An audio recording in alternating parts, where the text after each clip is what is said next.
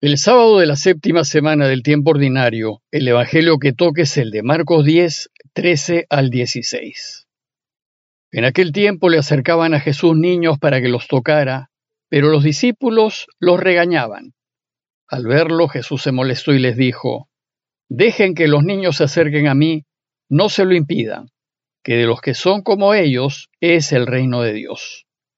Les aseguro que el que no acepte el reino de Dios como un niño, no entrará en él. Y los abrazaba y los bendecía imponiéndoles las manos.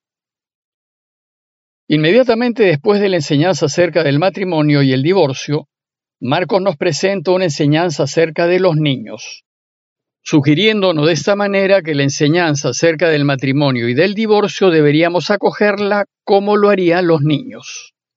Como primera nota introductoria tengamos presente que en aquellas épocas en Israel había mucho niño, pues el futuro de los pueblos dependía de una descendencia numerosa. En primer lugar, porque se consideraba una bendición de Dios tener una gran descendencia. Más bien, eran las estériles las que eran despreciadas por el pueblo. En segundo lugar, debido a la necesidad de mano de obra para el trabajo del campo y para la defensa de las ciudades, y en tercer lugar, porque en aquellos tiempos las expectativas de vida eran cortas y la gente se moría con mucha facilidad a causa de las guerras y enfermedades. En consecuencia, debemos imaginar la presencia de muchos niños en los lugares por donde el Señor se desplazaba. Y como segunda nota debemos tener presente que la mentalidad judía, tanto las mujeres como los niños, mientras eran niños, no valían absolutamente nada no contaban, eran un estorbo. Recién cuando el niño varón cumplía 12 o 13 años, en ese momento dejaba de ser niño y pasaba a ser adulto. Entonces tenía valor, pues era ya un hombre del pueblo de Israel. Para esa ocasión se tenía una intensa catequesis y se hacía una ceremonia especial en donde el niño ahora adulto pasaba a hacerse responsable de la ley de Moisés ya tomaba decisiones a la luz de la ley y debía dar cuenta a Dios de ellas. Por eso Lucas nos cuenta el pasaje en donde a los 12 años Jesús se perdió en Jerusalén. Fue una ocasión muy importante, pues ya como adulto se hizo responsable de la ley de Dios y su primera decisión formal fue a favor de su padre. El hecho es que antes de los 12 o 13 años el niño no valía nada, y no era considerado para nada. Bueno, pues en el presente pasaje Jesús nos va a enseñar que los niños, los que no valen nada, son los que en realidad valen en el reinado de Dios. Y además nos va a enseñar cómo deberíamos acogerlos. El texto empieza diciéndonos que le trajeron a Jesús unos niños para que los tocara. Lucas, en Lucas 6:19, nos ha dicho que toda la gente procuraba tocarlo, porque salía de él una fuerza que sanaba a todos. De hecho, Jesús solía imponer las manos sobre las personas y orar sobre ellas, pues había algo en Jesús que hacía que la gente se acercase a él para tocarlo o para que los toque. Muchos, enfermos, sanos, pobres, ricos, fariseos, publicanos, mujeres y otros más, se acercaron a Jesús para que los tocase y curase y todos ellos habían tenido fácil acceso a él. A ninguno se le había impedido hacerlo. Es pues de suponer que en esta ocasión algunas mamás llevaron a sus hijos a Jesús, según el texto, para que los toque. Sin embargo, esta vez hay una dificultad. Los discípulos lo impedían y los regañaban. Solo los niños son impedidos de acercarse a Jesús y además son regañados probablemente porque los discípulos, formateados en la mentalidad judía, consideraban a los niños un fastidio. Y seguramente ellos buscaban defender a Jesús de esa plaga. Entonces, al ver lo que hacían sus discípulos, Jesús se molestó y ordenó que los dejasen, diciendo, Dejen que los niños vengan a mí, no se lo impidan. Con esta orden, una vez más, Jesús contradice los valores del mundo. Según la manera de pensar del mundo, quienes se deben acercar a Jesús son los importantes, los poderosos, los influyentes, los que tienen derecho, los que pueden pagar, los que valen. Los demás, la mayoría, deben ser impedidos.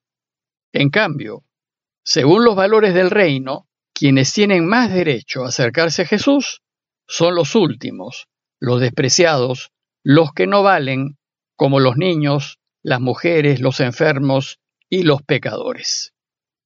Pero además Jesús da un paso más en su enseñanza y declara que de los que son como ellos es el reino de Dios. Es decir, declara a los niños herederos del reinado de Dios y afirma que van a participar del reinado de Dios solo quienes son como ellos, es decir, los que no valen, los que se ponen al último, los que no imponen sus derechos. Pero al ser como niños, también nos invita a considerar otros valores que tienen los niños que no tomamos en cuenta o tal vez hemos olvidado. De estos valores deseo destacar dos. Primero, la inocencia, la falta de malicia, la espontaneidad, la recta intención y la transparencia.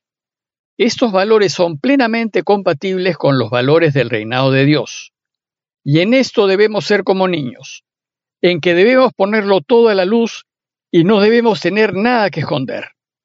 Por ejemplo, San Pablo les dice a los de Corinto, en 1 Corintios 14:20, Hermanos, no sean niños en juicio, sean niños en malicia, pero hombres maduros en juicio. Y nos anuncia que gozarán del reinado de Dios todos los que tengan un corazón de niño.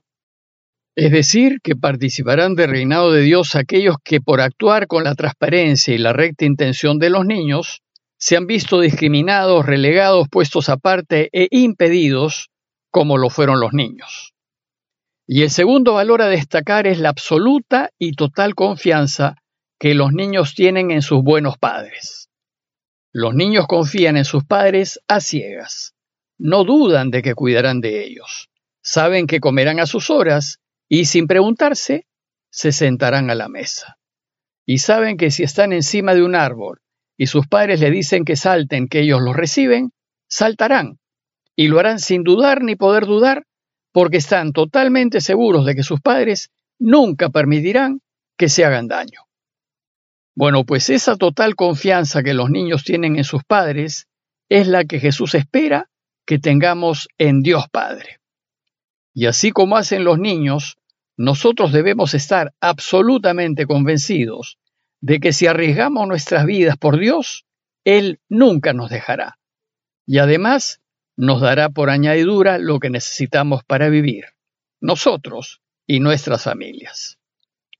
A su vez, los niños son modelo para los que han de recibir el reino, pues nos enseña que el que no recibe el reino de Dios como un niño, no entrará en él. El niño cuando recibe un regalo inesperado reacciona con alegría, espontaneidad, entusiasmo, emoción. Y aquel que recibe el reino como el niño recibe un regalo, es aquel que se emociona y entusiasma porque el reinado de Dios le llena la vida y lo satisface plenamente. No espera nada más ni exige nada, pues no necesita nada más. Si no tenemos esta actitud espontánea de alegría, de entusiasmo, de emoción, esa actitud que tienen los niños ante la posibilidad de que Dios reine, entonces no participaremos del reinado de Dios. El reino se nos escurrirá de las manos. Por último, es de notar también que en la iglesia de los primeros tiempos la palabra niño no solo designaba a la persona que tiene menos de 12 años de edad, también se usaba este término para designar a quienes están empezando a caminar el camino cristiano, para los que están dando sus primeros pasos en la fe, para designar a los que son débiles, inmaduros y no tienen la fe formada. Por ejemplo, en 1 Corintios 3.1.2 dice San Pablo, Hermanos, no pude hablarles como a espirituales, sino como a carnales, como a niños en Cristo.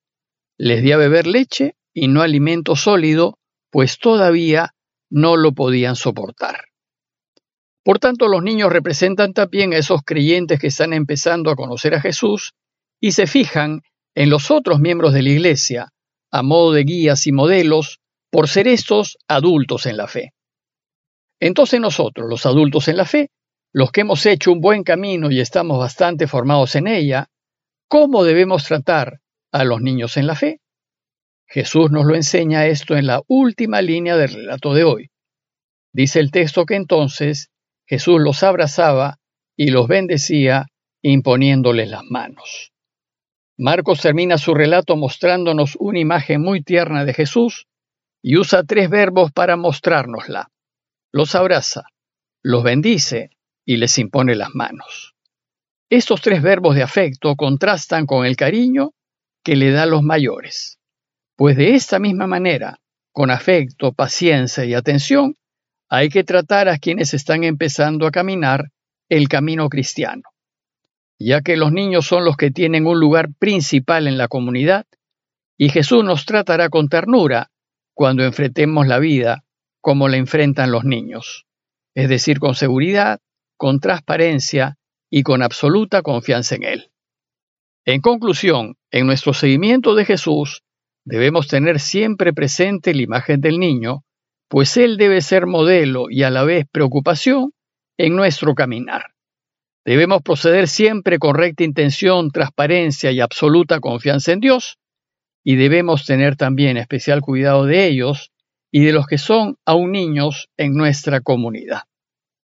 Pidámosle pues a Dios que nos dé su gracia para aprender de la falta de malicia de los niños y su gracia para tener especial cuidado de ellos. Parroquia de Fátima, Miraflores, Lima.